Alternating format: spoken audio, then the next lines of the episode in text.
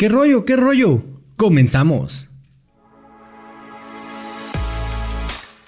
Puedes bailar, puedes bailar. Esto es invitado. Bueno, creo que bailé muy rápido. Y qué onda invitados, ¿cómo están? Bienvenidos a su podcast de invitado. Como ya saben, cada semana un invitado diferente, platica chingona a gusto. Eh, recuerden que estamos ahí en redes sociales, en Facebook, TikTok, Instagram, denle like, activen la campanita, eh, vean todo lo que estamos subiendo diario, porque diario estamos ahí subiendo lo- los clips para que pues no se pierdan ninguna conversación que, que es pues bastante interesante, ¿no? Hoy me encuentro bastante emocionado, eh, tenemos una invitadaza de honor, Harumi Bernal. ¿Cómo estás? Me gustaría que te presentes. Sí, claro que sí. Hola, pues más bien yo soy la que te agradece mucho la invitación, estoy muy contenta, también eh, nerviosa de saber qué vamos a platicar. Pero muy a gusto y, y aquí estoy, yo soy de Harumi. em, y pues eh, la razón por la cual estoy aquí es para platicar un poco de mi vida. Que, que esa es la, la idea, ¿no? O sea, la idea es que pues conozcan a las personas. Yo siempre he dicho que todas las personas tenemos algo que decir. O sea, incluso hay personas que me dicen, oye, me gustaría ir a tu podcast porque como que quiero hablar de esto.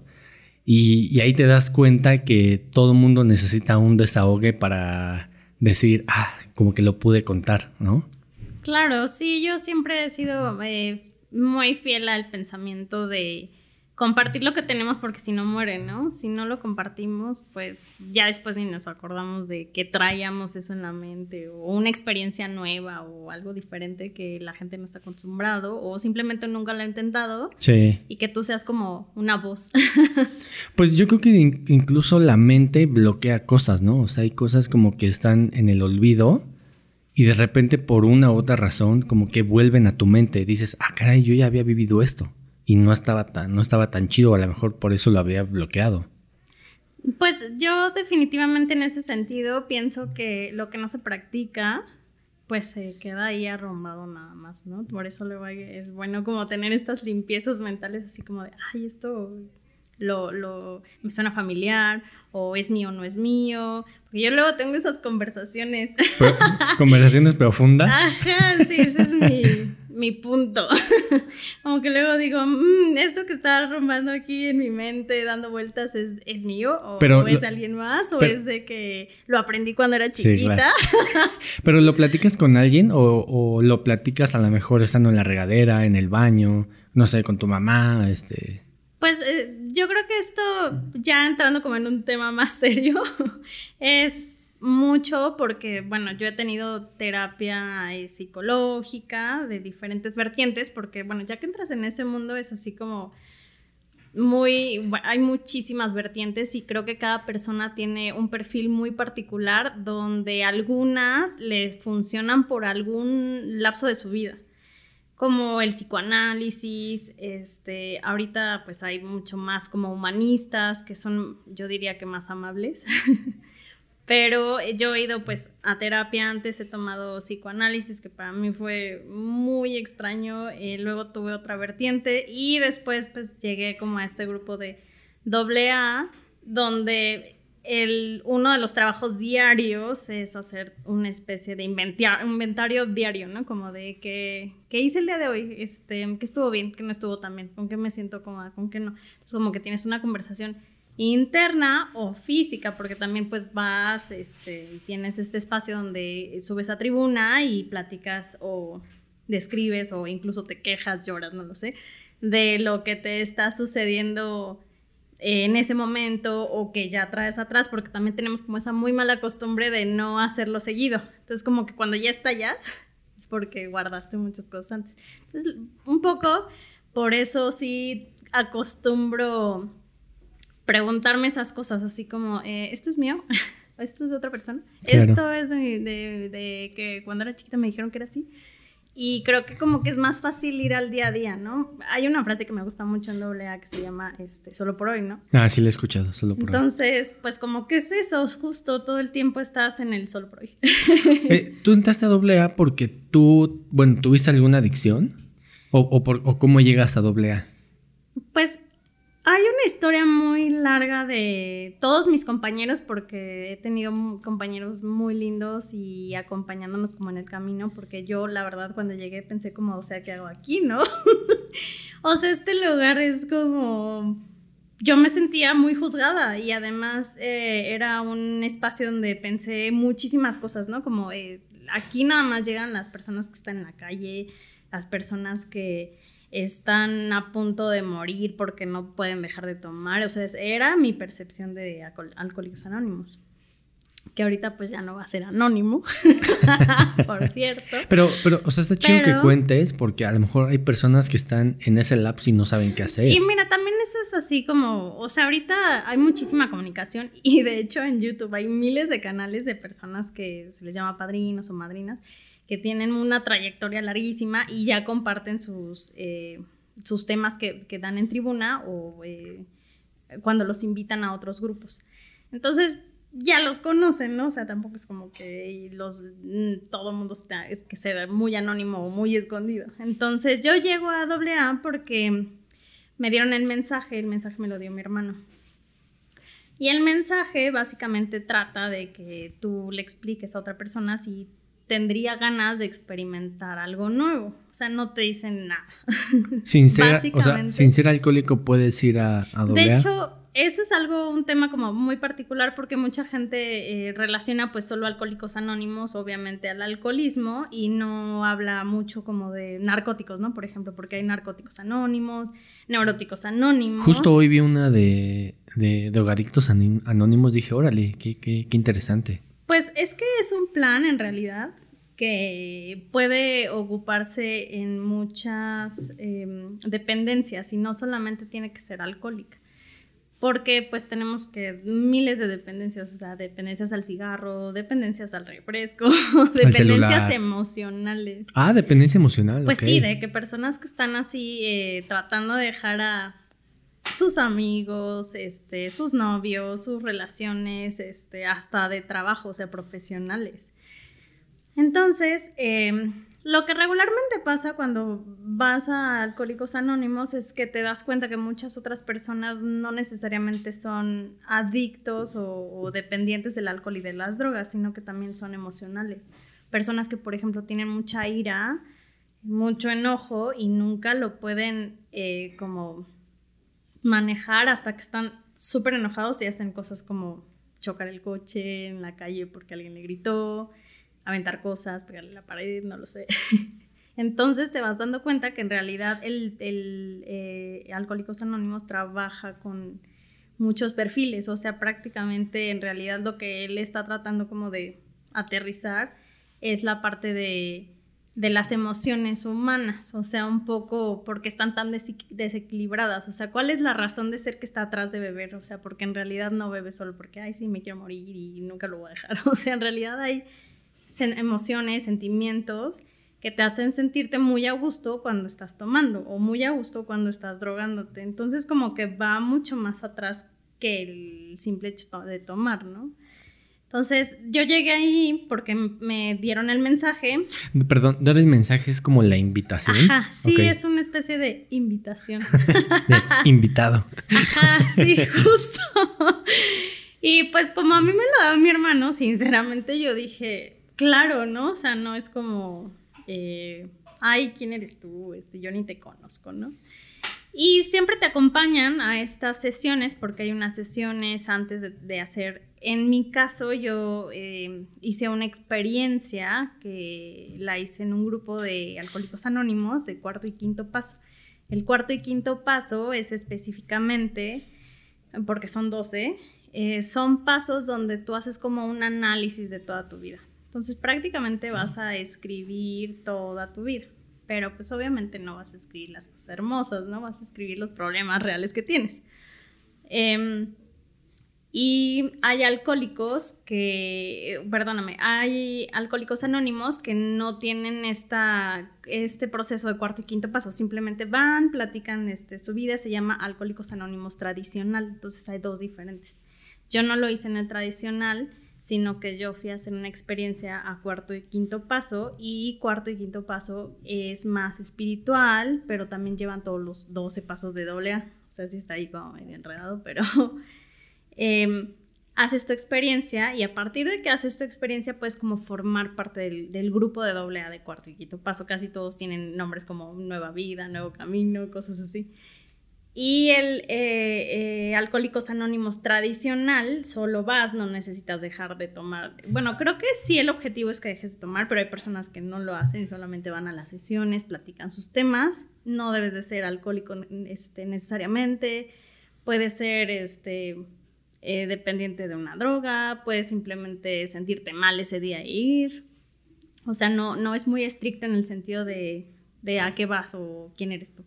Como que ellos son más de subir, eh, leer sus 12 pasos de Alcohólicos Anónimos, eh, suben a tribuna, comparten y listo, ¿no? Ahí se queda. Entonces, cuarto y quinto paso es un poquito más profundo, como que si trabajas más con esta parte espiritual.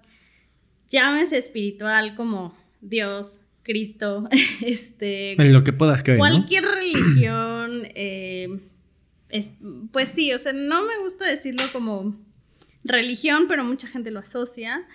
Pero básicamente está enfocado en donde, en quien tú creas, así sea la muerte, no lo sé. Eh, esa es tu, imagen, ¿no? De, espiritualidad. Entonces es mucho más diferente. Eh, entonces yo hago esta experiencia porque mi hermano me da la invitación, el mensaje. y a partir de ese momento, eh, pues sí, fue así como muy puntual. Todo lo que había hecho en terapia de cuatro años seguidos, lo entendí en un fin de semana. O sea, te juro, fue así como. Tan intenso que Estaba perdida. y eso es mucho de lo que yo les digo a las personas que no han ido, porque, o sea, ¿quién quiere ir? O sea, sinceramente.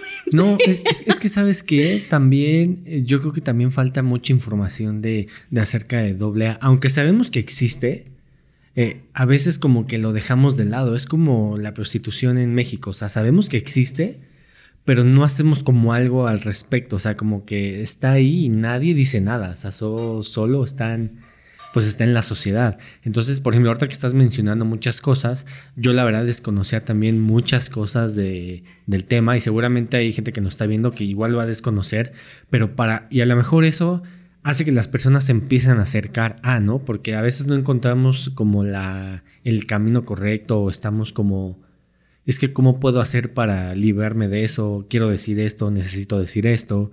Y, y, pues a lo mejor puede ser un buen medio para ir y contar lo que no quieres contarle a cualquier persona. Claro, por supuesto. Y es que yo lo veo tan necesario como el simple hecho de ser humano y que sientes. O sea, no puedes evitar sentir, ¿no? No puedes evitar pensar, no puedes evitar esas cosas naturales de tu ser. Entonces, como que ir juntando muchas piedritas que van ahí como no haciendo sentido o friccionándose, pues lo único que hacen es como más problemáticas, ¿no? O sea, en realidad muchos problemas son más de la cabeza que de otra cosa, ¿no? Pero yo lo que les decía en, en AA es que a mí, pues sinceramente me causó mucha impresión el, el que yo llevara una terapia de tantos años, donde muchas veces no entendía a dónde iba mi terapia.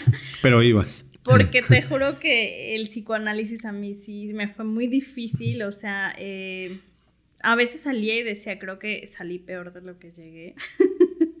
y como que no entendía, o sea, como que todo estaba como entre pies, cabe todo revuelto, no, no había como un camino claro.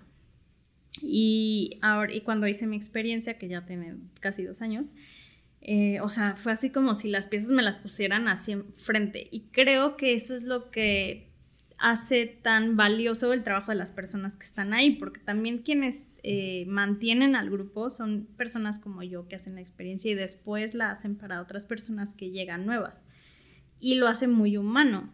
O sea, creo que algo que es muy particular es que yo le decía, es que cómo puedes, siendo psicólogo, siendo psicólogo eh, en la vertiente que tú quieras, ¿cómo me puedes decir, deja el alcohol o deja algo que te hace sentir mucha adicción cuando tú nunca lo has sentido? O sea, ¿cómo me puedes decir qué hacer si tú nunca has sido adicto a algo? O sea, al alcohol, a una droga, entonces, todo lo que me dices es teórico, no es práctico. Y creo que cuando una persona ya ha estado en el mismo lugar, para él es mucho más difícil, digo, perdón, más fácil entenderte y sobre todo, pues decirte yo le hice así. Y te pueden guiar mejor, ¿no? En el Pues, proceso. Claro, porque lo sintieron, lo vivieron, o sea, Claro. eso es lo que hace tan valioso el trabajo de AA como el, el que una persona estuvo en el mismo lugar que estuviste tú y de la misma forma, o a veces hasta peor, o sea, to- yo iba y yo así de, o sea, mis problemas están así, o sea, Ah, sí, claro. O sea, tú, de, re- o sea, de repente que vemos que nuestros problemas son gravísimos, Gigantes. Ah. gigantes, y terminas viendo que dices, güey, yo estoy en la gloria, o sea, yo soy feliz. Y, bueno, no soy feliz porque no quiero, pero realmente los problemas de las otras personas son, o sea, te impacta demasiado. Y yo creo que ahí es donde ves como el valor, ¿no? O sea, de personas que las ves, eh, yo vi muchos casos de compañeros que tienen adicciones a drogas ya muy fuertes, como químicas, ¿no? Que esas para mí me parecen las más fuertes y que, o sea, ya no pueden salir de ahí y que si hay estudios, hablan de que de 100 personas, el número de personas que deja de tener esa adicción es de un número, o sea, es muy complejo.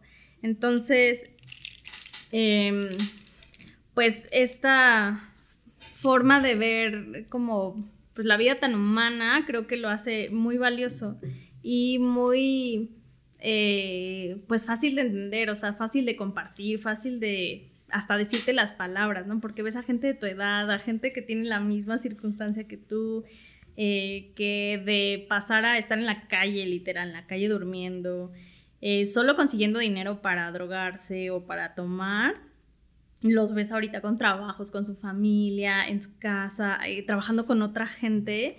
Y es ahí donde dices, wow, o sea, ¿cómo no voy a poder? y por cosas que igual, pues tú a lo mejor no tienes tan arraigadas, ¿no? Pero yo sí cuando llegué hice mi inventario y me pusieron las cosas como son, porque ahí no te hablan bonito, no te dicen, ay, no te preocupes, en la siguiente sesión lo vemos. o sea, porque te puedes hacer súper menso en la terapia, así muy cañón.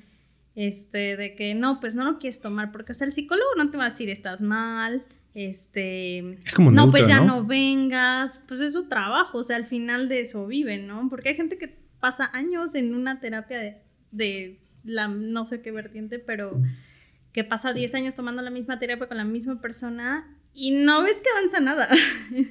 o sea, sí, y ahí es como, mira, tus problemas están aquí y son, este, los enumero, te digo cómo son, cómo los representas, este, o sea, te lo ponen así más claro en el agua y como que ahí ya no te puedes hacer como, ah, no, pues fue, este, mi papá de chiquito me pegó, o fue, este, no, mi amigo del trabajo me vio feo. No, ahí es como, pues no, aquí el que se está haciendo responsable eres tú. Entonces creo que ahí cuando te atacan como muy de frente y te dicen como yo estaba en el mismo lugar que tú y sé lo que, sé, sé lo que estás como tratando de hacer, como manipular la situación, pues es cuando ya no puedes esconderte, ¿no? Es así como de, uy, tiene razón. Entonces, eh, a mí sí me pusieron como muy claro todo eso. Me fue mucha tarea. o sea, fue como, ya aquí no te puedes hacer mensa. Y desde ese momento intento, además de pues, hacer como mis análisis propios, así de, de, eh, de cómo me fue el día de hoy, pues también intento estar eh, visitando AA, compartiendo. Un poco, pues lo que haces es depurando, porque hablamos mucho en, en AA de que las personas eh, estamos ansiosas porque ya que no tienes una adicción, o sea, es decir, ya que dejaste de tomar y beber o drogarte, viene la otra parte que no está tan bonita, que es pues el verdadero problema, porque pues mucha gente deja su adicción, pero pues ya sale lo que estaba atrás, ¿no? O sea, porque ya no lo puedes esconder en la bebida, en las drogas, lo que tú quieras, en el sexo, en lo que sea, sino que ya te abstienes de esa otra cosa y te das cuenta así como de, oh, oh, este, soy bien neurótico. y entonces como que sale la otra parte real, que es, yo por ejemplo soy neurótica, ¿no? O sea, de que este, pienso una cosa, digo otra y hago otra, así. y entonces te vas dando cuenta que el real problema es que no puedes hilar tus pensamientos con lo que dices ni lo, con lo que sientes. Entonces como que el trabajo es mucho más complicado porque pues es más fácil ir, hacerte bien güey, tomarte una chela, así, ah, pues otro día trabajamos. Y así llevártela por años. Pero cuando ya no tienes eso, es como, híjole, ya me di cuenta. y si no lo trabajas, que es algo más emocional, o sea, en realidad es un desequilibrio solamente, o sea, si lo vemos simple, pero si no lo trabajas, ¿cómo puedes avanzar o cómo puedes pues seguir adelante? O sea, no, no hay manera, o sea, ya no te puedes esconder, ya, ya está más claro. Pues es que te, te encuera, ¿no? Se puede hacer una forma como vulgar y dices, ¿qué voy a hacer? Porque si ese era mi escudo, ¿cómo voy a, ahora qué hago? Y pues lo que haces es enfrentar esa, eso que traes muy arraigado. Que, que, es como lo difícil, ¿no? Lo difícil, a lo mejor lo difícil no es tanto que dejes de beber, por lo que entiendo, pero es más difícil mantenerte no, no bebiendo, afrontando tus problemas, ¿no? O sea, realmente el, aceptarte es como el inicio, dejar de beber es el inicio, pero como dices, lo fuerte, lo fuerte es lo que hay detrás. No, y es que hay de todo, o sea, hay muchas personas que, por ejemplo, cuando tú no tienes una adicción del alcohol o las drogas, eh, tienes un problema emocional. Entonces, este problema emocional es un desequilibrio. Esas personas que no toman para embrutecerse, lo que sea, pues lo que tienen son problemas emocionales, o sea, de repente están bien, de repente están mal, se enojan por todo, andan súper irritables, entonces decimos que las personas que estamos ahí somos como hipersensibles. Entonces cualquier cosa nos la tomamos súper personal, sentimos un chorro, este, creemos que todos hablan de nosotros y cosas así. Entonces es una persona que tiene, o sea, su perfil, por así decirlo, es este, un problema emocional. Entonces, no, o una persona neurótica. Entonces hay de todo, pero por ejemplo, a mí las personas que se me hacen como más complicadas, pues es la neurosis, ¿no? Porque, o sea, ni toman, ni fuman, ni nada, pero están de malas. Solo se emputan. no, y deja, o sea, son súper controladoras, este, están todo el tiempo pensando todo el tiempo, de esas de que no duermen bien y, o sea, sí yo pensaría como, ay, ¿esos qué? Pues sí, o sea, ya cuando no tomas entre drogas, ya estás en la parte de la neurosis, así de bienvenido neurótico. Entonces, eh, eso es más complicado. Pero es más difícil eh, atacar cuando eres neurótico porque no está la bebida.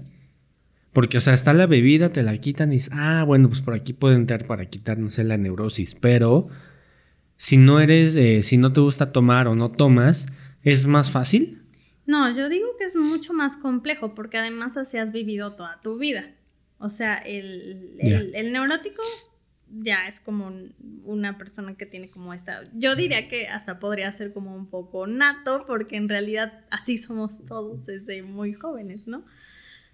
Pero em, hay personas que nunca quisieron, eh, no sé, tomar o beber y pues simplemente ese es su modo operando desde toda su vida, ¿no? O sea, imagínate, no, pues así estoy viviendo desde toda mi vida y le dices que está mal, pero tampoco tiene algo donde desfogarse, es, es muy complejo. Entonces ahí donde tiene, es donde tienes como que empezar a desmenuzar otras cosas, por qué eres así, desde dónde viene, o por qué viene, qué es lo que te preocupa, cómo piensas, qué piensas. Es un trabajo muy, pues, desgastante porque no es bonito. O sea, yo creo que el, la razón principal por la cual las personas no queremos resolver nuestros problemas es porque es muy doloroso. En realidad no es bonito ir y, y darte cuenta que, pues, que hubieron cosas bien tontas pero que te marcaron mucho. Y a ti, por ejemplo, yo podría decir, a mí me marcó muchísimo algo que hizo mi papá y mis hermanos ni en cuenta. o es más, ni mi papá se dio cuenta. O mi hermano se, se marcó por algo que pasó entre toda la familia, pero yo no me acuerdo de ese hecho. Entonces, cada persona tiene su sensibilidad en algunas cosas que van mucho de su personalidad. Entonces, no es bonito ir a acordarte de todo lo que te dañó durante 33 años o 34 de toda mi vida. Porque además, pues ahí no vas y escribes así de, no, pues cuando tenía 30, no, ahí es a la raíz, o sea, escribes desde, desde donde te acuerdas que eras una persona. Entonces imagínate, o sea, hay personas que van de 70 años y, o de 60. Es más, hay personas que van saliendo de que estuvieron en la cárcel. O sea, y cuando, porque también trabajas con ellos, o sea, ya que tú hiciste tu, eh, digamos que tu retiro, tu escritura, vas y trabajas con, con las personas nuevas. Y trabajar quiere decir que vas a eh, leer tu historial o poner hechos que te sucedieron a ti para que esas personas se puedan ver reflejadas y digan como, uy, a mí también me pasó esto. Y lo más chistoso es que cuando vas y escuchas a todas las personas, te das cuenta que muchas historias son muy parecidas a las que tú tuviste. O sea, como cuando tú que te creías el único afectado, pues no. Pero pues yo, yo eh, creo que esa es la razón principal por la cual la gente no va, pues porque no es bonito, o sea, no vas ahí a reír, jaja, qué divertido el dolor, no, ahí vas a hablar del dolor real, no del sufrimiento, el que pues te haces, que según está, pero no es. Conectas con las personas, ¿no? yo creo que es lo que pasa, que como que... Sí, exacto, terminas entendiendo a las personas y dices, wow, o sea, no soy el único, como dices, o sea, más personas necesitamos ser escuchados. Claro, y, también eso, porque hay personas que simplemente quieren contar lo que le pasó hoy, así de que literal. No, pues hoy este Harbumi venía hacia acá, se le cruzó un coche que casi no pasa. y me puse malas. O sea, y ya eso me puse malas y estuve malas toda la tarde. Ahorita ya no, nada. Pero, o sea, son cosas como bien podrías decir tontas, este, estúpidas o no tienen sentido, pero si no las sacas, la traes en la cabeza. Entonces es, chistoso porque el ser humano es como, o sea, podrías sanarte tú mismo diciéndole ya y dejándolo ahí, pero a ti te gusta darle vueltas a lo mismo. Es decir, si te está lastimando algo que te aprieta, ¿por qué no te lo quitas, no? O sea, hay que darle más, darle una vuelta, pero no me lo corto darle otra vuelta, ¿no? Entonces como que un poquito también nos gusta sufrir. Entonces ahí vamos a la raíz, o sea, ¿por qué te gusta sufrir? ¿De qué forma has vivido tanto tiempo que crees que eso es el modo normal de vivir tu vida? Entonces va mucho, mucho más atrás. Pero eh, en general pues sí va mucha gente de muchas eh, condolencias diferentes, yo podría decirlo. Cada quien le va sumando, le va quitando, porque también en el proceso eh, llegas y eres alcohólica o drogadicto y ya de repente pues ya eres nada más neurótico o de repente te diste cuenta que eres un enfermo emocional.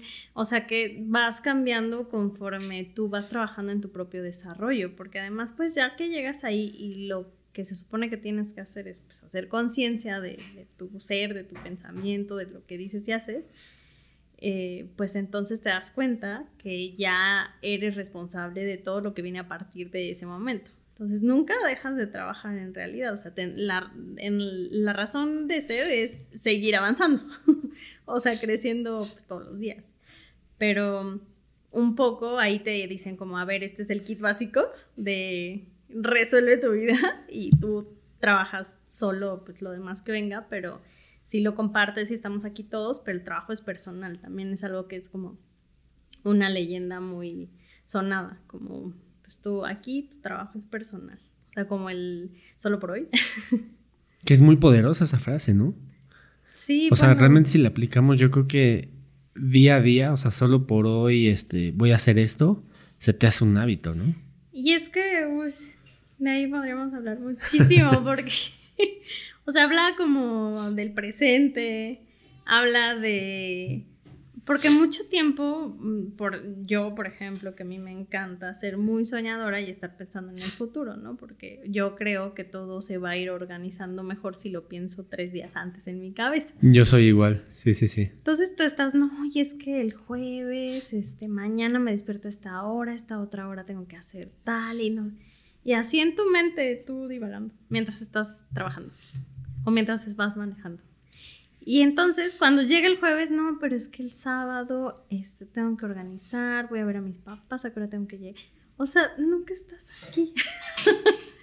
¿Por qué? O sea, yo entiendo que sí, nos tenemos que organizar y todo, pero te organizas, lo dejas ya, pero no luego, ah, se me olvidó, no sé qué es que, y otra vez lo vuelves a repasar. En tu mente, ¿no? Obviamente, o no sé, hay personas que sí lo van diciendo, que sí hablan mucho. Entonces, te vas dando cuenta que en realidad nunca estás viviendo el presente. O estás aquí y, ay, no, es que dejé en mi casa abierto el gas y la puerta, así le re, bien. Y ahorita que llegue el vecino no, no metió bien el coche, a ver si no le pegan. O sea, te perdí. y es muy difícil, es muy difícil estar en el presente. Entonces, pues se habla de solo por hoy en ese sentido, pero también habla solo por hoy porque a veces te dan mucho las ganas pues, de volver a echarte una chela, este, fumarte un sí ahora que ya es súper legal, no como la marihuana, ¿no? este, y como que dices, ay, un día más, ¿no? Porque ya llevas, no sé, un mes, tres, lo que sea y pues se te antoja o ves amigos o te invitan o lo que sea, como que pues la fuerza de voluntad es de solo por hoy, no. Pero, pero o sea, tú que, tú que no tienes un problema de alcoholismo, o sea, tienes que dejar de tomar, o sea, como para entrar en el, en el, en el grupo de alcohólicos anónimos. Pues eh, sí, cuando vas a hacer tu, este, tu escritura, te dicen, o sea, tú escribes todo lo que tienes que escribir y los padrinos son los que te dan las sugerencias y también eh, te dicen como qué estigma tienes. El mío, el mío es de soy alcohólica drogadicta. Pero eso no quiere decir que después cambien, ¿no? Porque pues ya no tomo ni me drogo. Pero hay muchas razones por las cuales te lo dicen, o sea, es porque hacías ciertas cosas solo cuando estabas tomando, solo cuando estabas eh, eh, drogada. Entonces, por eso, te, por eso eres una persona que si eres alcohólica, drogadicta o no. Hay personas que, por ejemplo, solo son drogadictos. Hay personas que solo son alcohólicas. Entonces, depende mucho de qué es lo que hacías cuando estabas eh, bajo el efecto de esa sustancia. Que, por ejemplo, en mi caso era como yo eh, tomando, era súper libre, no me importaba que la, por ejemplo, decir lo que pensaba, así como venía de mi cabeza, lo decía y si le cayó bien y si no le cayó bien, no me importa, o sea, como no ser muy empática. Entre otras miles de muchísimas cosas, ¿no? Entonces, eh, en mi caso personal, sí, yo no tomo alcohol ni me drogo, pero no, tampoco esto es para siempre. En mi proceso, cada quien como que decide el suyo. Yo lo hago porque de esta manera puedo solucionar mucho más fácil otras cosas que venían atrás de esto, porque te digo, o sea, ya que quitas la dependencia aparente, pues te das cuenta de cuál es la real que está atrás. Y ya que tienes la que está atrás, entonces tienes muchas cosas que resolver. entonces, ahorita, por ejemplo, yo podría tomarme una copa de alcohol y no pasa nada, porque lo haría como para mí, como no porque necesariamente fuera social, ¿no? Que era más como lo hacía antes sino que es algo más personal. Pero eso depende mucho de cómo vas avanzando, porque hay gente que, o sea, ya ves estos chocolates que luego traen como alcohol. hay gente que, te juro por Dios, que toma uno, o sea, como uno, perdón, y ya quiere tomar, te lo juro, o sea, de que traen una dependencia bien fuerte. Hay personas que, por ejemplo, este, fumaban piedra y pues yo por lo que entiendo es como algo muy adictivo y, o sea, se ponen mal, o sea, de que si lo ven de lejos así se les hace agua la boca como si fueras a comer, así te juro, y recaen muy rápido. Entonces, ya obviamente, mira, en doble te ponen así la casilla, como de, ay, ya no te hagas, güey, tú eres alcohólico drogadicto, ¿no? ¿Te gusta esto? Ya, pues sí te ponen un estigma como, o sea, es que tampoco van tan particular, no, no, pues tú te drogas poquito y tomas poquito, pues medio drogadicto, medio alcohólica, no, güey, o sea, todos van a la misma caja, le tomes un chingo, le tomes bien poquito, pero estás en la caja. o sea, como no te hagas, güey, más bien es un poco, o sea, ahí no hay como que, ay, traten los tiernitos, pobrecitos, nada más toma, pues porque vinieron sus amigos, es normal, todo el mundo lo hace, no, es como Sí, güey, pero, o sea, ¿de quién es la responsabilidad? Del ser tuya. Entonces, al paquete de droga, de alcohólico y drogadicto. Y entonces sí, sí es como muy de que pues ellos te dicen porque hay muchas razones obviamente de lo que tú escribes de tu vida, de no sé. Este, en teoría deberías de no tomar ni drogarte porque estás trabajando en tus temas que vienen atrás de las adicciones. Pero tú decides conforme vas avanzando si después te tomas una copa. Por ejemplo, ahorita en, en mi trayectoria, en mi mini trayectoria, porque hay padrinos que llevan 30 años sin tomar. Es una locura, ¿no?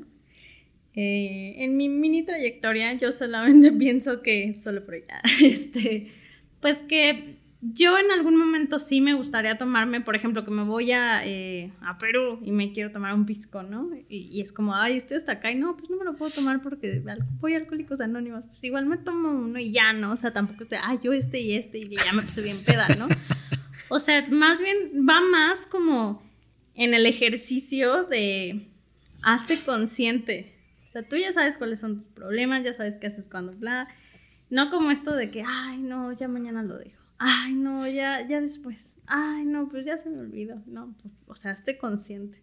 Entonces, sí es muy estricto en ese sentido, pero también si tú trabajas y, vas resolviendo cosas atrás, te juro que el día que te tomas una ni te das cuenta y ya, ahí quedó. Lo malo es cuando te tomas una y se te empieza a calentar la boca, ¿no? Como mucha gente nos pasaba. o sea, que dicen, no, sí, yo no me tomo una, ajá, sí. Una botella. Terminas al otro día y ya, ay, la cruda, no, pues una chelita más, te la sigues, o sea, ese es el real problema. Pero como no puedes decir que no, entonces, pues más bien, hasta que no aprendas que solo una y solo relax, o sea, no es de que, ay, ya quiero ponerme bien pedo, pues hasta que no llegues a ese lugar, pues mientras no. Claro. Eh, pero bueno, o sea, ya cada quien decide conforme va caminando, porque hay gente también ahí te dice, ¿no? O sea, oye, pues este, yo quiero tomarme una chela porque es la boda de mi hermano y pues cómo no voy a tomar y entré hace tres meses. Y te dice, pues tómatela. Tú sabrás, o sea, si se te calienta, te pones pedo, mal copeas, no sé qué, la, la, la, la, o no. Pero pues nosotros no vamos a saber, tú mismo sabes, ¿no? O sea, tú te conoces, te supone que deberías de conocer, tú pregúntate a ti, ¿seré capaz de tomarme solo una? y, y volvemos al punto, ¿no? Donde, pues al fin de cuentas tú eres el responsable de qué es lo que vas a tomar, o sea, puedes tener, puedes ir diario a doble A, pero si no te haces responsable tú de, tus acciones, pues nunca vas a cambiar. O sea, no, siempre va a ser lo mismo. Y es que ese es el otro lado que no está tan padre. Y no tiene que ver nada, o sea, estrictamente con doble A, porque hay unos pasos muy claros que puedes leer. Este libro está en todos lados. Creo que es el segundo el libro más leído en el mundo, después de la Biblia o antes, no sé. Pero. ¿Cómo se llama? Eh, los 12 pasos de doble A. Los 12 pasos, ok. Este. Y bueno, estos pasos literalmente están súper prácticos de que cualquier... Bueno, yo me lo, leí en dos días, o sea, está chiquito, muy fácil de entender. Eh, pero, este... Ay, ya me perdí un poquito. estábamos hablando, bueno, estabas diciendo del libro de los 12 pasos no, pero antes de eso eh, estábamos platicando de otra cuestión. Ah, de que tú te haces responsable de, tus acciones. O sea, que si vas a una boda y te tomas una y si la sigues, la sigues, pues al fin de cuentas el de la responsabilidad eres tú. Sí, y es que la otra parte es que, por ejemplo, ya dejaste de tomar, vas a doble A todos los días porque puedes ir de lunes a domingo. Hay grupos que abren hasta en las mañanas, o sea, de que literal vas en la mañana, en la tarde, lunes a domingo, y no cambias. Hay gente, o sea, es que te, puedo decir, no sé, en mi experiencia personal, eh, yo no iba tan seguido, o sea, sí fui mucho tiempo, también este, fui parte de, o sea, fui servidora, que es algo muy bonito, pero también dejas un poquito de trabajar en ti porque empiezas a trabajar más con los demás.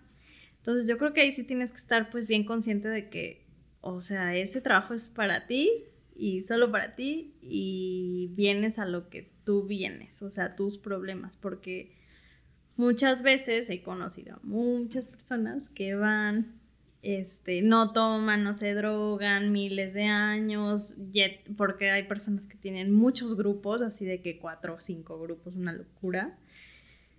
Y pues ya se les olvidó este, trabajar en ellos.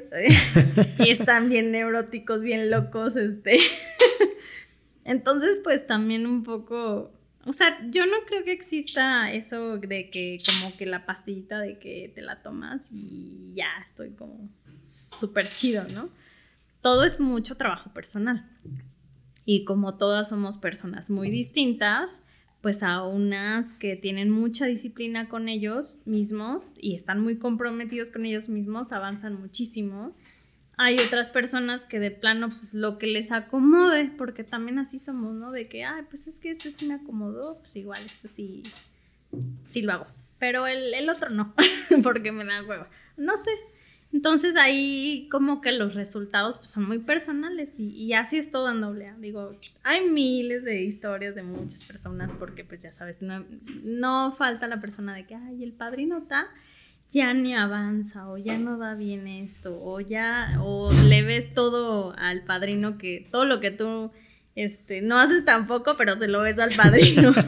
Y ya o sea van más al chisme que a lo que tendrían que trabajar. Por eso son muy incisivos en que a ver tú a lo tuyo solo tu tema solo tus cosas y porque también van luego ya nada más a aquel chismecito no porque creen que la tribuna es así como de, ah, pues este, fíjense que hoy vi a la vecina y no, o sea, hablas de tus problemas reales, o sea, de lo que ya se supone que sabes que tienes que trabajar. Porque también hay personas que van y pues nada más es como el chisme para el grupo. o sea, pasan muchas cosas en los grupos, pero una de esas cosas que no son tan positivas, pues es esta que, que sí no lo usan para lo que debería de ser. Y también dejan de ser, pues, eh, pues serios con el tema, o sea, comprometidos, porque a veces como, pues imagínate, mete a drogadictos, alcohólicos, este, neuróticos en un grupo todos juntos y que organicen este, la sesión. Entonces todos tienen muchas cosas que, como todos los humanos, errores humanos, que a muchas cosas las hacen bien, otras no, y entonces ya empieza a ser un desastre porque pues unos que son este, muy mentirosos, otros que roban, otros... Entonces es una locura, o sea, es lo que decimos, vamos a terapia, pero terapia de puro loco, porque pues ahí no es que le escondan, ¿no? Pero mucho depende, sí, de, de cómo trabaja. Hay muchos grupos, este, cada grupo trabaja muy diferente. Yo he estado en dos distintos. Uno era un total desastre, pero también muy divertido. Eh, y el otro es muy disciplinado y leen mucho. Entonces, yo creo que ahí sí es de ir buscándole. Es como en la terapia psicológica. O sea, como yo te digo, a mí una vertiente no me gustó tanto como otra. Pero también sé que hay perfiles de personas que no les quedan una vertiente tanto como otra. O sea, por ejemplo, a mí me parece más que ahora en mi presente que la humanista es con la que más comparto como afinidad. Es que también, por ejemplo, cada, cada grupo al que vas, a ti no te sirve, pero a lo mejor alguien sí, por el, de diferente personalidad, no sé, o no se sienta atacado, a lo mejor eso también puede ser, ¿no? Y es que, por ejemplo, hay personas que son muy de que se quieren sentir más apapachaditos, más relajados, porque van a hablar de temas muy incómodos. Y hay grupos donde son más cariñosos, donde te preguntan cómo estás, este, tienen, son más atentos, por así decirlo. Y hay otros grupos donde nadie se habla, solamente vas a lo que vas y regresas. Que por ejemplo a mí me gusta más porque yo soy más seria, no me gusta hablar tanto. este, o sea, bueno, de mis cosas personales, así como de, ay, pues ni te conozco, ¿no? Pero hay otras que les encanta, por ejemplo, el show, que los vean. Y pues imagínate, entre tanto loco, pues ahí todos están de que, ay, sí, que cuente, jajaja, y se ríen, y pues ya es así como un show. Pero también depende mucho pues de, de, la personalidad que tienes tú o que la persona que vaya a ir. Yo en mi persona pues soy como más seria con mis temas pues más profundos. No me encanta tanto como ser así de, ay sí, que todo el mundo lo sepa y platico con todos y me río. De, todavía no he llegado a ese nivel, tal vez algún día lo comparta, pero es mucho de la personalidad. Sí, completamente. Yo, yo, te quiero hacer dos preguntas. Eh, cuando te hacen la invitación y tú accedes, tiene un costo y en las sesiones que hay, hay, eh, que como dar como diezmo o algo así, o cómo lo sustentan ellos. Bueno, cuando te invitan, no pagas nada, nada, nada, nada, nada, ni la experiencia. O sea, prácticamente solo tienes que, eh, pues, entregar tu voluntad. porque sí, mucho de lo que dicen es como, este, pues pedimos voluntad para que vengas, asistas, estés dispuesto, ¿no? Ya después, cada grupo eh, es autónomo, o sea, entre la contribución de todos los que conforman ese grupo, vayan o no vayan, es que ahí también es un rollo, eh, hacen aportaciones. Esas aportaciones, algunas son muy rigurosas, otras no, otras es de lo que te alcance. Que en realidad siempre termina siendo así. porque mucha gente no va o, se le olvida o ya no va y pues da su aportación ahí como pueda. Pero regularmente son precios muy bajos porque una terapia psicológica de una hora, bueno, ya son 50 minutos, este, está entre 500, 700, hasta 1000 pesos, ¿no? Bueno, ya si eres súper exquisito, pues a lo mejor te tocó un súper terapeuta que te cobra 1200 o más, ¿no? Pero más o menos ese es el rango. Y en un grupo haces aportación mensual más o menos de 300 a 500 pesos o 600, o sea, está muy bien. accesible. O sea, de que ahí sin el dinero no es lo que les importa, sino el trabajo. Y, hago la pregunta, no como por morbo, decir, ay, ¿cuánto, cómo le hacen para conseguir dinero? Porque justamente eso, ¿no? O sea, pues yo, yo mi, mi duda era cómo obtienen dinero y si no te cobran, pues realmente es que quieren ayudar a las personas. La misión es ayudar, por ejemplo, o ha sido, eh, bueno, más bien, hay como grupos estos de apoyo en donde tienes que jalar gente y cuestan como 5 o 6 mil pesos. Ahí yo lo veo como más negocio. Pero aquí realmente es porque quieren ayudar a las personas, ¿no? Y eso es de, pues, de admirarse porque sí quieren hacer el bien. Mira, yo no he ido a un eh, grupo de alcohólicos anónimos tradicional, solamente he ido a compartir, pero no he ido de, de, una sesión de cero. Entonces, no sé muy bien cómo sean esos precios. Sé que dependiendo de la ubicación de la Ciudad de México, como en todo, es más caro, por ejemplo, en Polanco que en el Pedregal, no lo sé. Las aportaciones, porque obviamente la gente paga una renta, eh, se venden libros este, para cómo ir recaudando dinero. Em, tienen que pagar las experiencias, si es que hacen, porque algunos grupos no lo hacen. Entonces todos estos montos se hacen entre toda la gente que va. O sea, de que, pues, no sé, yo voy yo y doy 10, 15 pesos, 20, 50. Sí, pero no te exigen, son 6 mil pesos. es obligatorio, nunca. Claro, eso está nunca chido. es obligatorio. Y no sé cómo le hacen, pero siempre se llega al monto que tiene que pagar para la renta, para lo, o sea, sí, de verdad eso yo no me lo explico.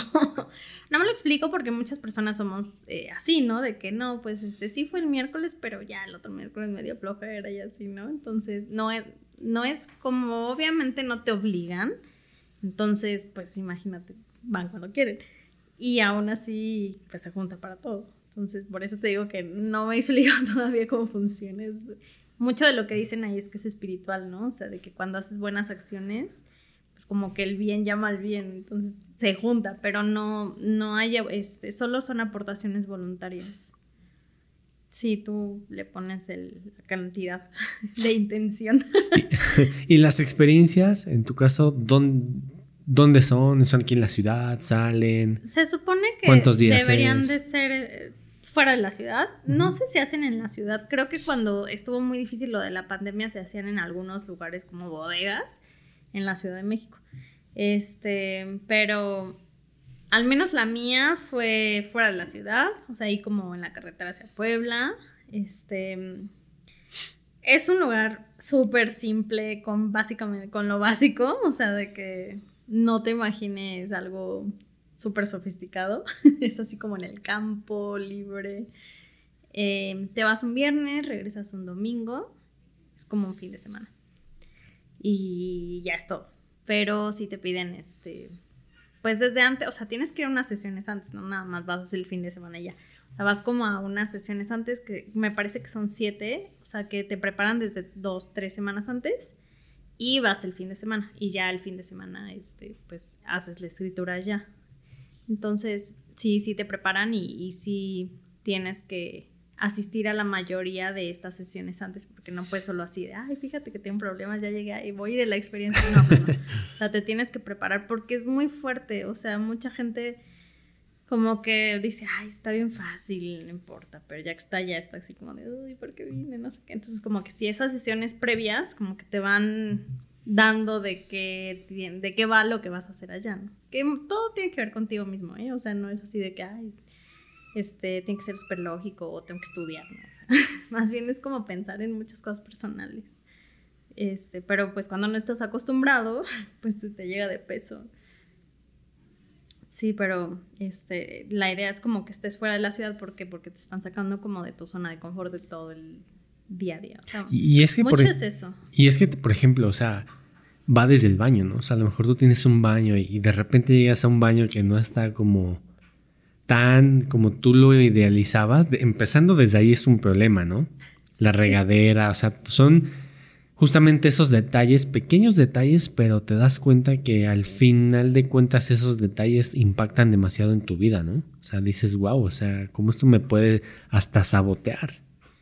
Pues yo creo que algo de lo que se trabaja mucho en la espiritualidad, porque yo también, por ejemplo, asisto a estas ceremonias de cacao y rapé o del temazcal y cosas así.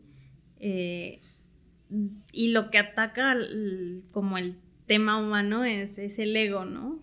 Que, es el ego, pues esa vocecita eh, mental que te está diciendo, ay, este, estoy incómodo, ay, no me gusta, ay, no es como pensé, ay, no, está más feo.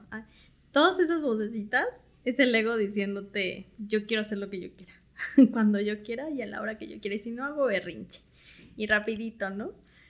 Eso es lo que tienes que bajarle un chorro.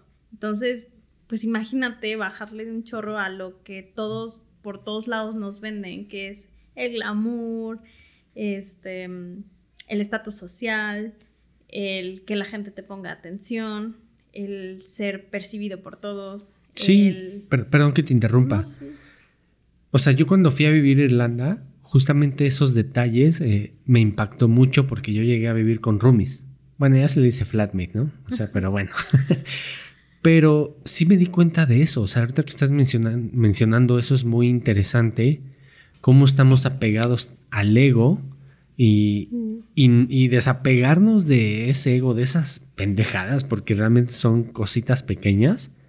Al fin, eh, sí, te sabotean y, estás ahí duro y dale con tu ego y cambiar es muy difícil, la neta.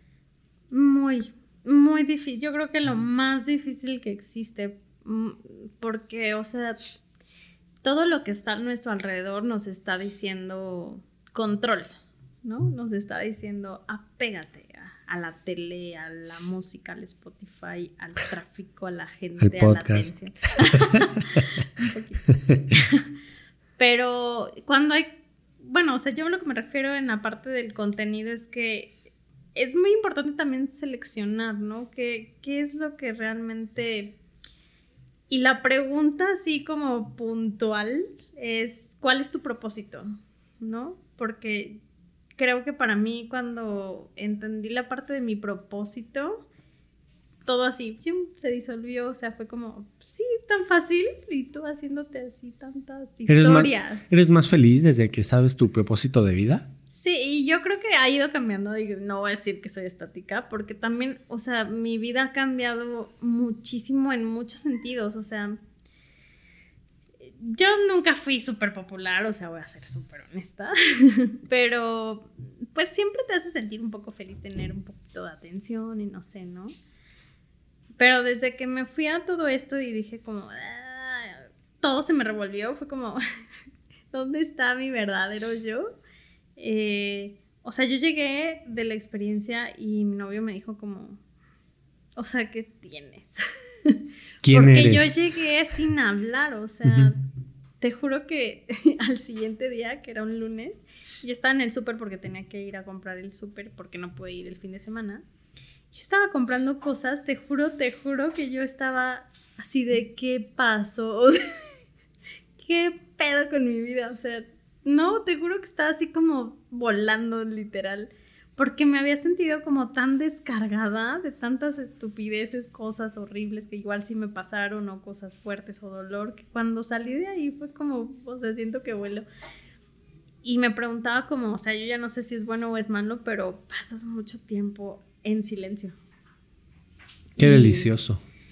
Y además como que ya no escuchas música, te gusta estar así como, o sea, qué pedo, ¿no? Así como, ¿dónde está mi Garumi?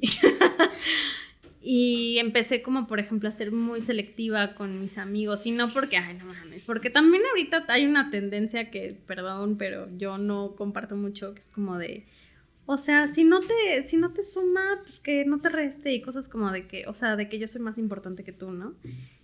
y lo ponen como amor propio, ¿no? Que yo no concuerdo con esa idea porque para mí ese tema de que tú eres más importante que el otro, pues me parece que todos somos igual de importantes, ¿no? Nada más que tú decides qué le vas a dar de cosecha a tu vida, ¿no? Pero sí empecé a ser selectiva en el sentido de que, oye, cuando comparto con esta persona no siento que me pregunte de mis cosas, este, realmente le importe como lo que me está sucediendo. Entonces, ¿por qué tengo una relación con esto? Eh, o sea, pero no por él, ¿no? O sea, sino por mí. ¿Qué me hace crecer a mí que ahorita siento que estas relaciones ya no me están dando más o ya no estoy aprendiendo cosas nuevas, ¿no?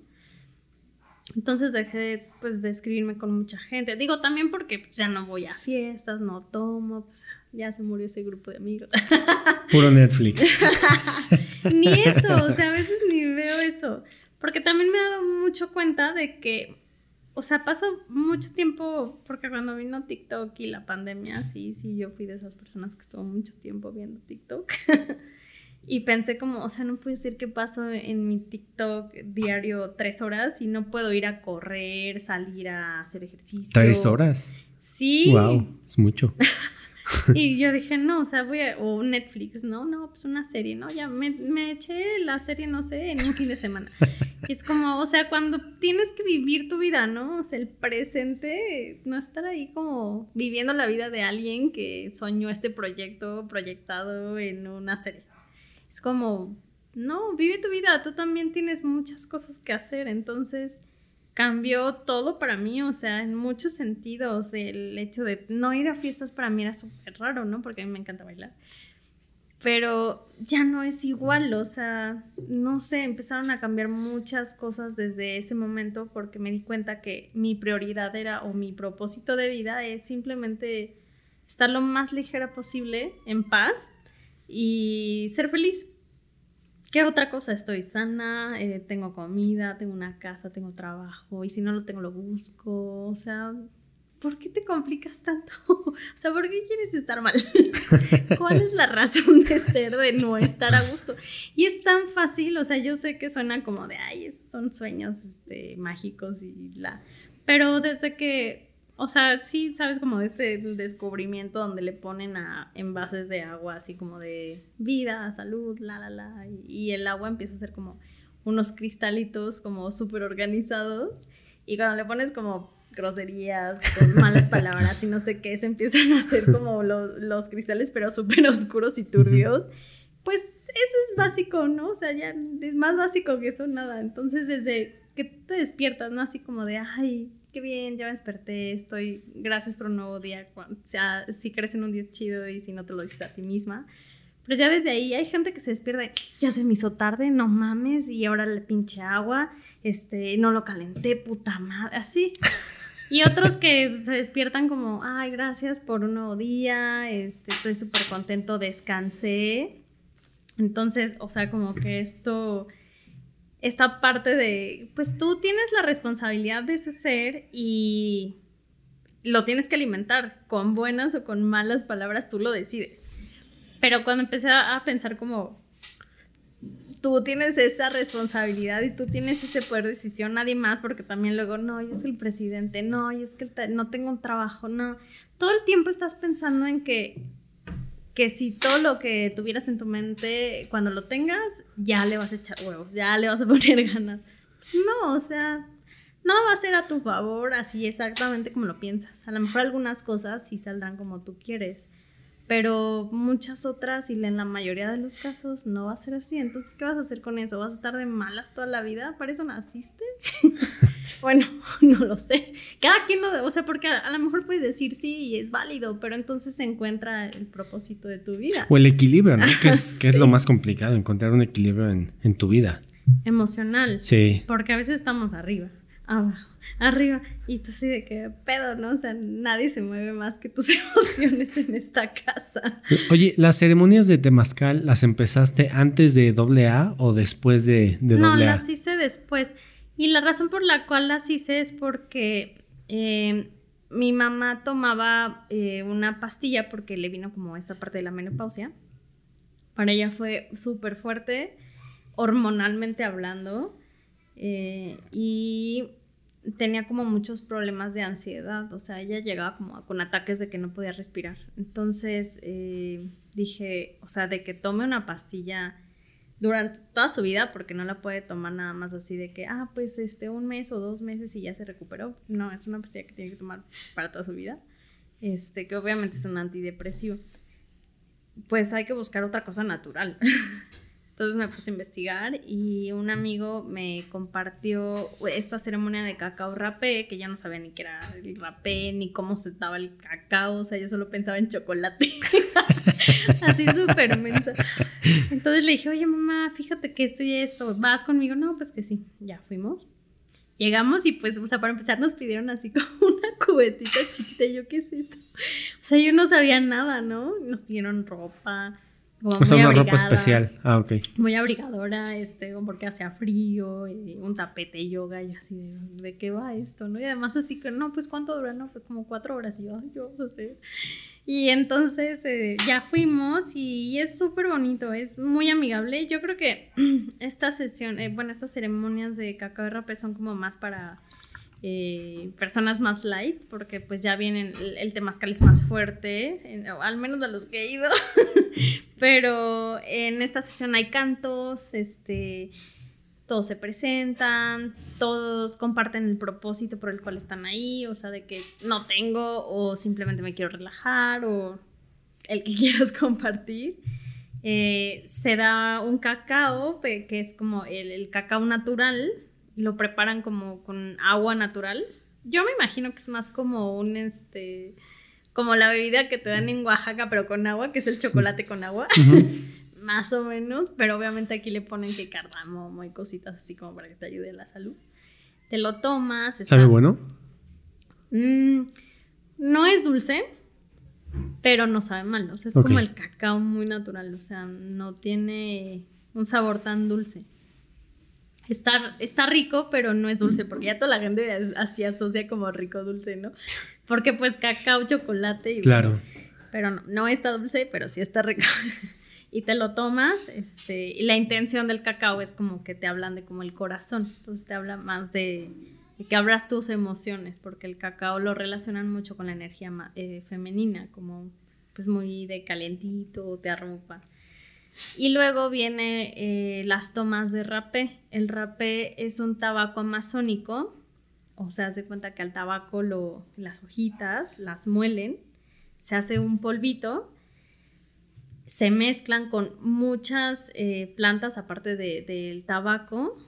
No sé cuál es exactamente porque cada quien hace su propio rapecito. Entonces, en Perú se hace uno, en, en este eh, en Brasil otro, porque pues es como del Amazonas. Este, y cada quien, o sea, cada maestro pues hace como su, su brebaje. ¿Su preparado? Ajá. Ok. Y cada quien le pone su toque. Ok, eso te iba a decir que imagino que cada quien le ponía ahí como su toque. Hay unos muy lights que, o sea, bueno, para empezar pues es un polvo, ¿no? Entonces este polvito te lo aplican por una fosa nasal y luego por la otra, con un como instrumento que es como una especie de popote. Entonces le ponen el polvito en la orilla este, y le soplan. Te lo soplan en una fosa nasal y luego en la otra. Se supone que lo que hace es, eh, pues como liberar el conducto hacia la glándula pineal, o sea, como que lo abre para que sientas como mucho. ¿Y sí te da el punch? Sientes ardor en la nariz así feo. Lloras un chingo, dice mucha gente que yo sí lloré, otras no sé, pero bueno, mi mamá también lloró. Pero porque te duele. mucha gente dice que esas son como lágrimas atoradas que traes, que no las sacas nunca. Entonces lloras. este, sientes como si te abrieran el cerebro. eh, empiezas a sentir un chingo de calor y luego escalofríos y luego frío y luego otra vez calor y otras cosas, ¿no? O sea, cada quien siente cosas distintas. Pero bueno, eso es lo normal. Y te haces en esa toma y además ellos siguen cantando, entonces pues, mientras están cantando tú estás en tus analizando tus cosas personales. Por eso es canto y rapé. Sí, por eso es una ceremonia de cacao y rapé, pero hay canto y bueno, compartimiento de la palabra, que es pues decir, ah, mi experiencia fue que sentí que me abrió las emociones, sentí que, oh, recordé a mi abuelito, mi papá, mi tío, que no está aquí, o me sentí como cuando era niña, no lo sé, cada quien habla de, después de, de, las tomas, como que hace una especie de, esto fue lo que yo sentí y lo que me sucedió. Este, y este rapé, pues hay unos que son como muy leves y otros que son, creo que tienen como hasta ayahuasca, entonces puedes tener visiones. Pero yo no lo he probado, así que no les puedo comentar cómo está. Yo nada más del relax. Y te ayuda mucho con la respiración. Eh, muchos yogis hacen esas tomas de rapeña ayunas para concentrarse, porque lo que hace es como quitar los pensamientos de tu mente y aclararlas, como estar en paz. Muchos yogis lo hacen por eso, porque meditan con el rapé y luego empiezan su sesión de yoga, o antes. Pero lo que intenta hacer es eliminar los pensamientos de tu mente, calmar tu mente, que es lo que todos deberíamos de ejercitar con el silencio, pero Luego no se puede. Es que, eh, sabe, perdón, ¿sabes qué? La soledad, yo la relaciono con el silencio y está muy satanizada. O sea, realmente la, soledad es, no, es que te vas a quedar solo, eh, ¿cómo es posible? Eh, mil y un cosas, pero la verdad es que hay que ser amigos de la soledad. O sea, la verdad es que hay que aprender a escucharte, hay que estar en silencio. O sea, a mí me gusta estar solo, o sea, me gusta estar en silencio, como dices, no decir nada, o sea es muy exquisito porque a veces aprendes más que estando en silencio. Sí, pues siempre dicen que la maestra de los pensamientos es el silencio, ¿no? Aprender también a callar. Porque desde ahí como que entonces empiezas a observar más tu mente, ¿no? O sea, como que te regresas. Porque pues la palabra viene de la mente, ¿no? O sea, lo generas aquí pues y luego pues, lo hablas. Pero desde acá es de donde viene el problema, que es que estás pensando, ¿por qué piensas eso? O sea, a veces a mí me pasa que voy así de, ay, no, pues estoy pensando de que, este, ay, vi a la vecina y se veía triste, ¿tendrá algo? Y yo, ay, ¿por qué pienso eso? o sea, sí, hasta esas cosas tan cotidianas y que me pasan de cualquier cosa, pues digo, ¿por qué pienso eso? ¿O qué está pasando ahí? O tengo algo, me sucede algo, alguna situación y vuelvo así como ¿por qué me estoy sintiendo así? ¿O por qué estoy tan enojada? ¿Por qué estoy tan triste? ¿O por qué X, no? Porque yo pienso que las emociones no son para nada malas. Sí creo que la parte, por ejemplo, de la alegría o de la felicidad, principalmente la felicidad es algo así como, pues mágico, ¿no? Porque así todos los estigmas son de, ay, es que, que sean felices y para toda su vida. ¿Y quién es feliz toda su vida? O sea, eso es como un lapso de tiempo muy corto. O sea, la felicidad para toda la vida no existe. Solo existe. Y daría hueva, ¿no? Todo el tiempo feliz. Está muy cabrón. estar arriba todo el tiempo es como. No, pues no. O sea, hasta tu cuerpo se cansaría de generar tanta serotonina. Este. Yo más bien pienso que el estado natural del ser es la paz, o sea, estar en paz. que probablemente vas a enfrentarte con miedos, eh, enfrentarte con tristezas, enfrentarte con, con, rabia, con dolor, con sonrisas, con risas, pero la serenidad es a lo que aspiras, o sea, estar lo más recto posible para que esas emociones no sean disparadores. O sea, como que sí, sí te van a mover, claro, eres humano y nunca las vas a dejar de sentir. O sea, eso es de aquí para toda tu vida. Pero si tú aprendes a estar sereno y a poder ver de diferente forma las emociones, o sea, de una forma tal vez más objetiva, más calmada, entonces ya no vas a tener como estos subidones, ¿no? O sea, vas a sí tener subida, sí bajadas va a haber, pero no van a ser así como montañas, o sea, solamente van a ser unas... Perdón, es que ma- maté al pinche mosco. Sí, lo vi triunfar, vi su cara de... Perdóname, Y yo lo hizo por dentro. perdón. Y entonces pues van a ser subiditas, ¿no? Topes tal vez, pero no montañas así de que, pues no, o sea, ¿quién te aguanta? Ni tú te aguantas, ¿no? Porque ah, ya ves que hay gente que tiene, un- yo tenía un muy mal humor de que decía, ay, ni ella se aguanta, pues sí, ni yo me aguanto, o sea, porque no nada más es la gente que está alrededor. O sea, pues ni tú te aguantas, porque no es, ni sabes dónde meterte, ¿no? Y por eso es que mucha gente no le gusta la soledad, porque sabe que se tiene que enfrentar con ella misma, que ya no va a haber alguien a quien le diga, ay, es que es por tu culpa, porque a nosotros nos encanta hacernos las víctimas. nos encanta entrar en esa zona Sí. de víctimas, así porque es que él me hizo y me dijo y me puso y bueno, y es como, pues sí, pero ¿quién es el que le está poniendo toda la atención? Pues tú, ¿no? Y si puedes no ponérsela, pues ¿por qué? Porque nos gusta el drama. En realidad es eso, o sea, nos gusta el drama, la tensión, estar en medio del caos, porque pues también no estamos acostumbrados a la serenidad, a la paz, o sea, estamos acostumbrados al Al caos. Sí, es verdad. Sí, sí, sí. Es que tal vez es hasta podrían tener un tema como de adrenalina, ¿no? O sea, el desvergue, tener atención, ser el foco de.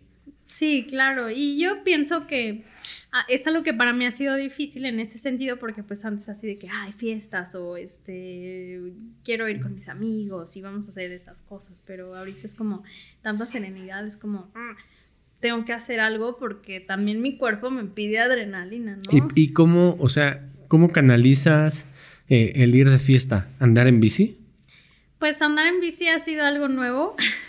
Mi novio hace bici de montaña y yo lo hice una vez y dije, no, o sea, esto es- o sea, no me quiero morir en el intento porque es algo muy agresivo para, para mi forma de ver el deporte, porque, o sea, yo he andado en bici cuatro, cinco, seis, bueno, diez veces antes de subirme a una moda la Jusco en bici, bajarlo y subirlo, o sea, pues no.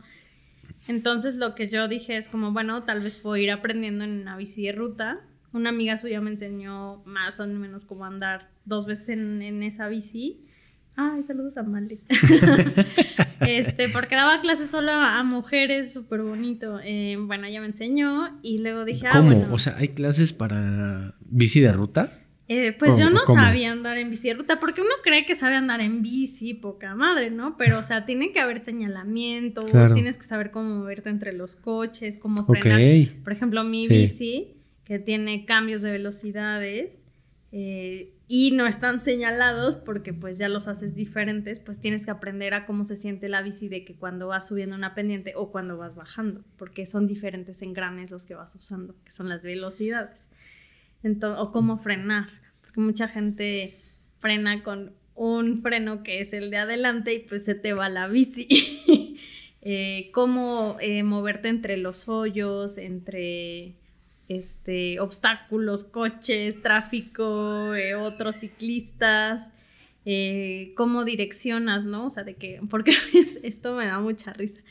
Eh, cuando vas circulando y vas a dar vuelta a la derecha o vuelta a la izquierda, levantas tu, bueno, haces justo esto, ¿no? Como levantar tu, bueno, puede ser así, como hacia la derecha o hacia la izquierda y, y hay un meme que dice, ah, voy andando con una bici solo, porque la gente no sabe que esto es voy a meterme al carril izquierdo o voy a meterme al carril derecho, o sea, el meme es como... Me está saludando. Ajá. o sea, de que esas cosas básicas Sí. no las sabemos. Por ejemplo, para señalar los, eh, este, las alcantarillas, porque las llantas de las bicis de ruta son mucho más delgaditas que las de montaña, entonces es muy fácil que te ponches y que si pasas por uno de esos, pues ya ahí te quedes tu llanta y pues ya sabes parche, inflarla, bueno.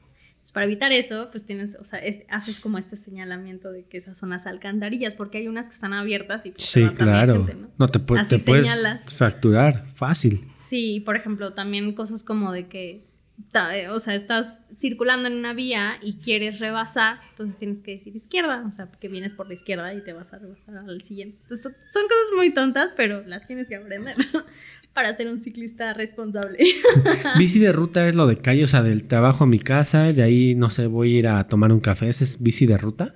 Pues, bici de ruta yo lo denominaría como... Eh, este, ir en, ciudad o también puedes ir en carretera, pero casi siempre vas en pavimento, o sea, no te metes a bosque, no te metes a gravilla, es como solo pavimento, o sea, las llantas están como muy enfocadas en el pavimento, entonces es como ciudad o carretera.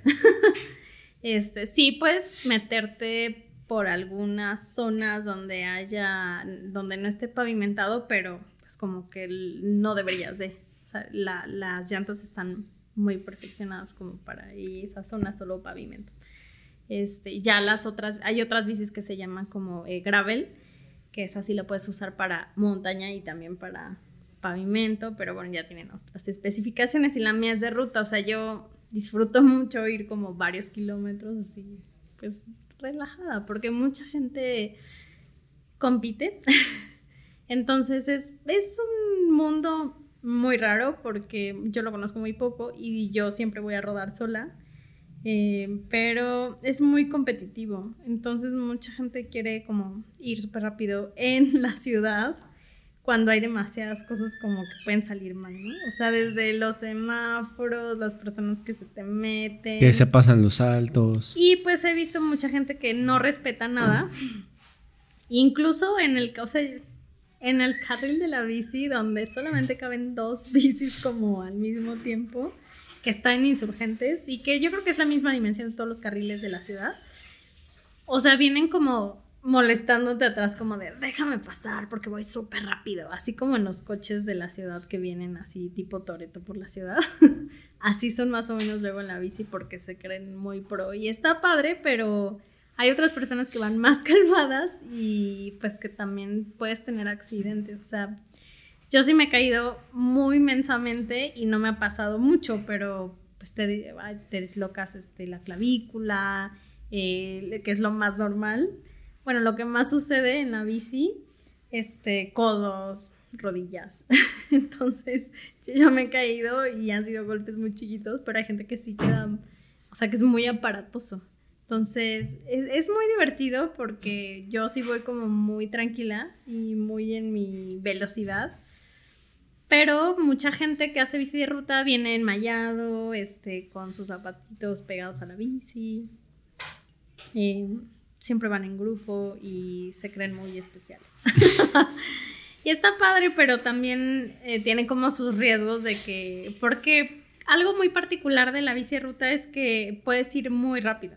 O sea, se supone que ellos alcanzan velocidades muy rápidas porque sus bicis pues son ligeras, eh, traen velocidades, no pesan mucho y pues ya tienen como la condición, entonces van hechos la mocha.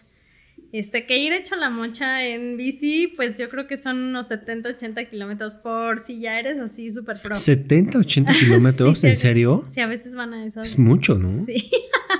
bueno, los pro, ¿no? Yo voy a 50, ya me siento de 100. Bueno, yo, yo tengo un scooter y, y, cuando era Godín me llevaba el scooter al trabajo y justamente pasaba por insurgentes. Y, y, y quiero compartir un poco eh, ese, tal vez ese sentimiento, aunque no es igual porque en el scooter nada más la aceleras y ya.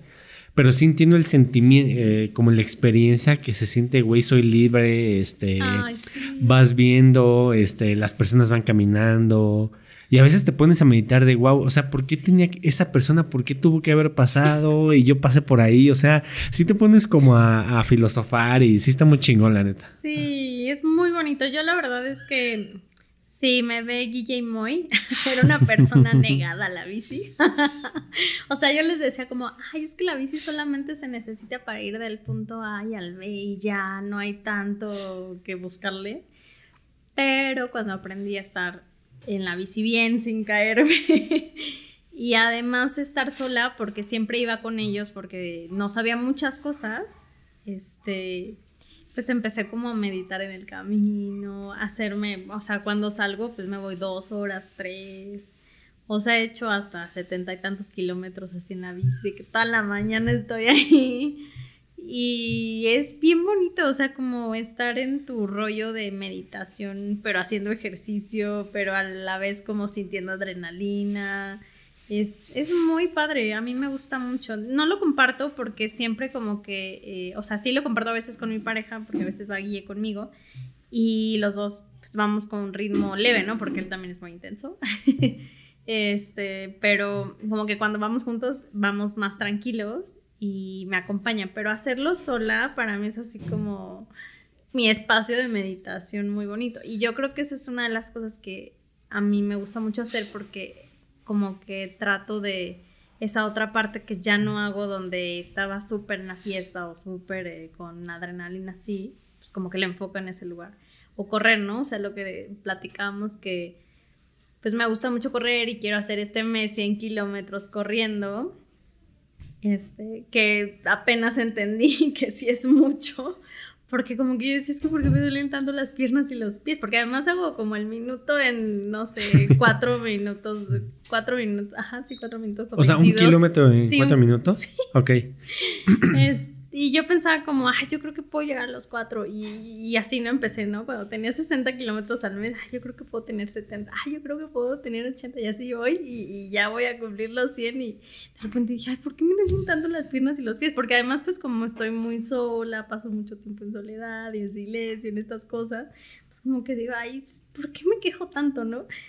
Y ayer que eh, me dolían los pies, como que dije, ay, ya me están doliendo mucho los pies. Y, me dice, pues, ¿cuánto corres? Me preguntaba mi novio. Y yo, no, pues, tanto, tanto, ¿no? Me dijo, mm, yo creo que sí es bastante, porque son como dos maratones por mes. y yo, ay, pero intento ya no pasarme de eso, porque también es eso de las lesiones cuando ya eres grande. La edad. Sí te cobran caro.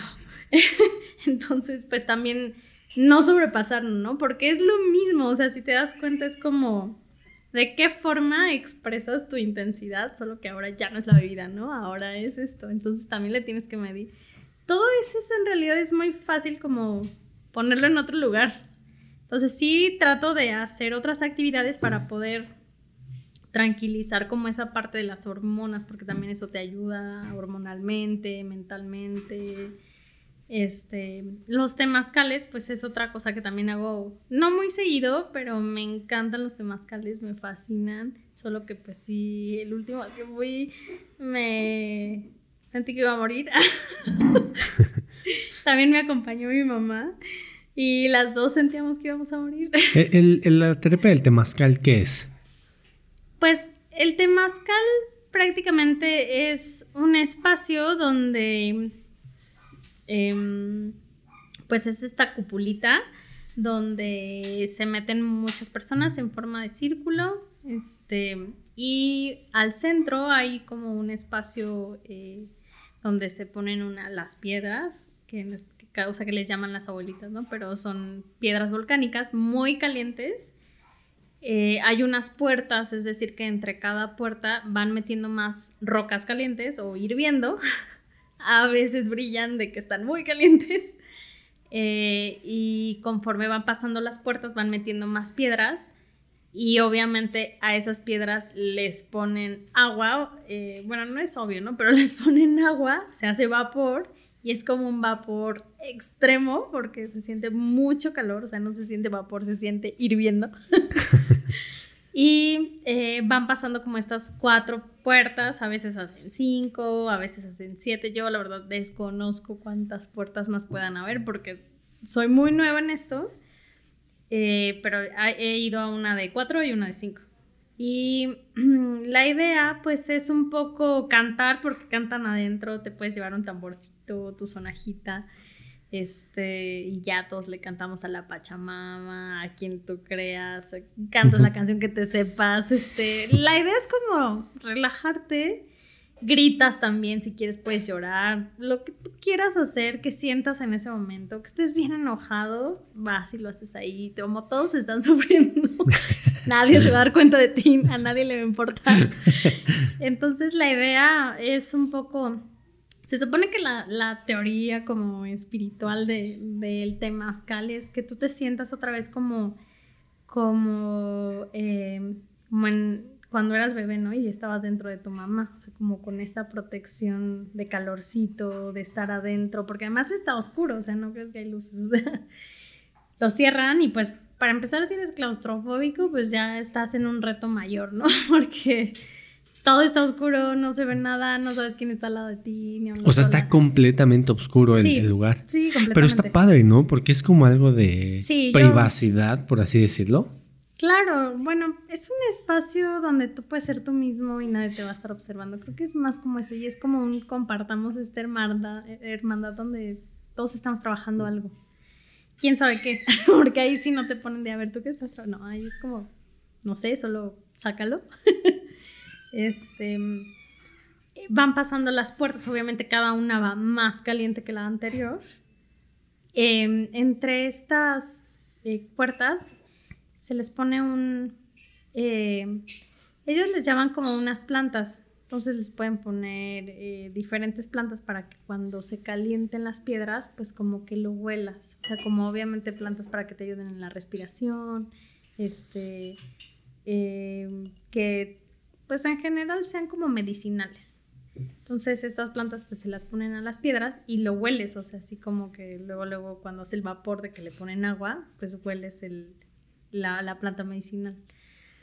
Este, y cuando termina el temazcal, te sientan o parado y te ponen agua frísima encima. Entonces es como que le estás diciendo a tu sistema inmunológico, ponte las pilas.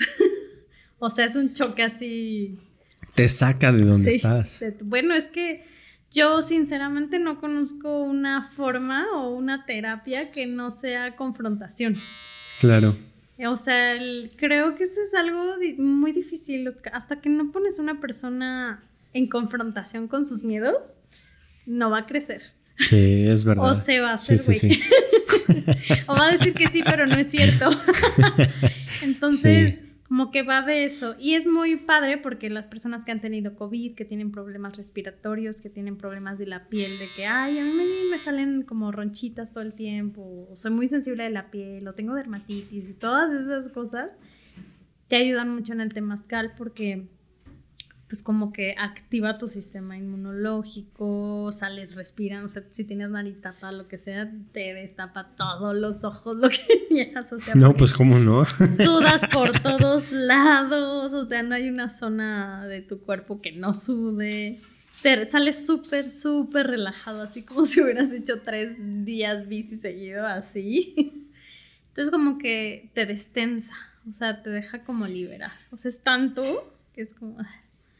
Entonces es una terapia muy linda, a mí sí me gusta mucho. O sea, obviamente no es tan amigable como la del cacao y rapé porque pues el cacao está sentadito, este, puedes llevar hasta una cobija, este, si quieres te puedes hacer güey y te duele.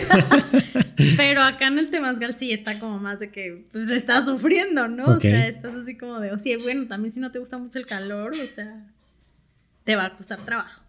Oye, y. Pero puedes salir entre cada una de las puertas. O sea, de que ya no puedo ah, más, ¿sabes qué? Hasta aquí llegué, bye. También puedes hacerlo, o sea, no es así súper estricto que te quedes. Que te tengas que quedar. Que bueno, pues si ya lo vas a hacer, lo vas a hacer bien. Yo es lo que pienso, ¿no? Pero igual no lo puedes soportar también, te sales, no pasa nada. Oye, ¿y ese temazcal dónde lo tomaste? ¿Y cuánto cuesta? Pues yo tomé este en una casa eh, medicinal que se llama Olin. ¿Olin? Está en el embarcadero de Cuemanco. Ok. El precio es de 300 pesos. Em, también te dan fruta dentro del temazcal. ¿Lo buscaste por Facebook o dónde lo, lo Sí, lo puedes buscar por Facebook. Ok. Y está súper bonito porque pues te llevan una chinampa, entonces pues, estás en contacto con la naturaleza. Eh, fui a otro también que lo hace Dani Brie, que es un chico que conocí que tiene un proyecto hermoso en su casa, en Valle de Bravo. Él es un psicólogo, pero también hace esta, este temazcal en su casa. Ok. Este, nada más que está en Valle de Bravo y eh, eso también lo puedes encontrar por Facebook, así como Dani Brie. Em, y son los únicos dos que he hecho en eh, pues como con distintas personas. Ya los he hecho varias veces con ellos, pero son diferentes como eh, casas de medicina. ¿Y el de cacao y rapé? El de cacao y rapé lo hago con Julio. Eh, no me acuerdo muy bien de su página de Facebook, pero eh, después se los comparto.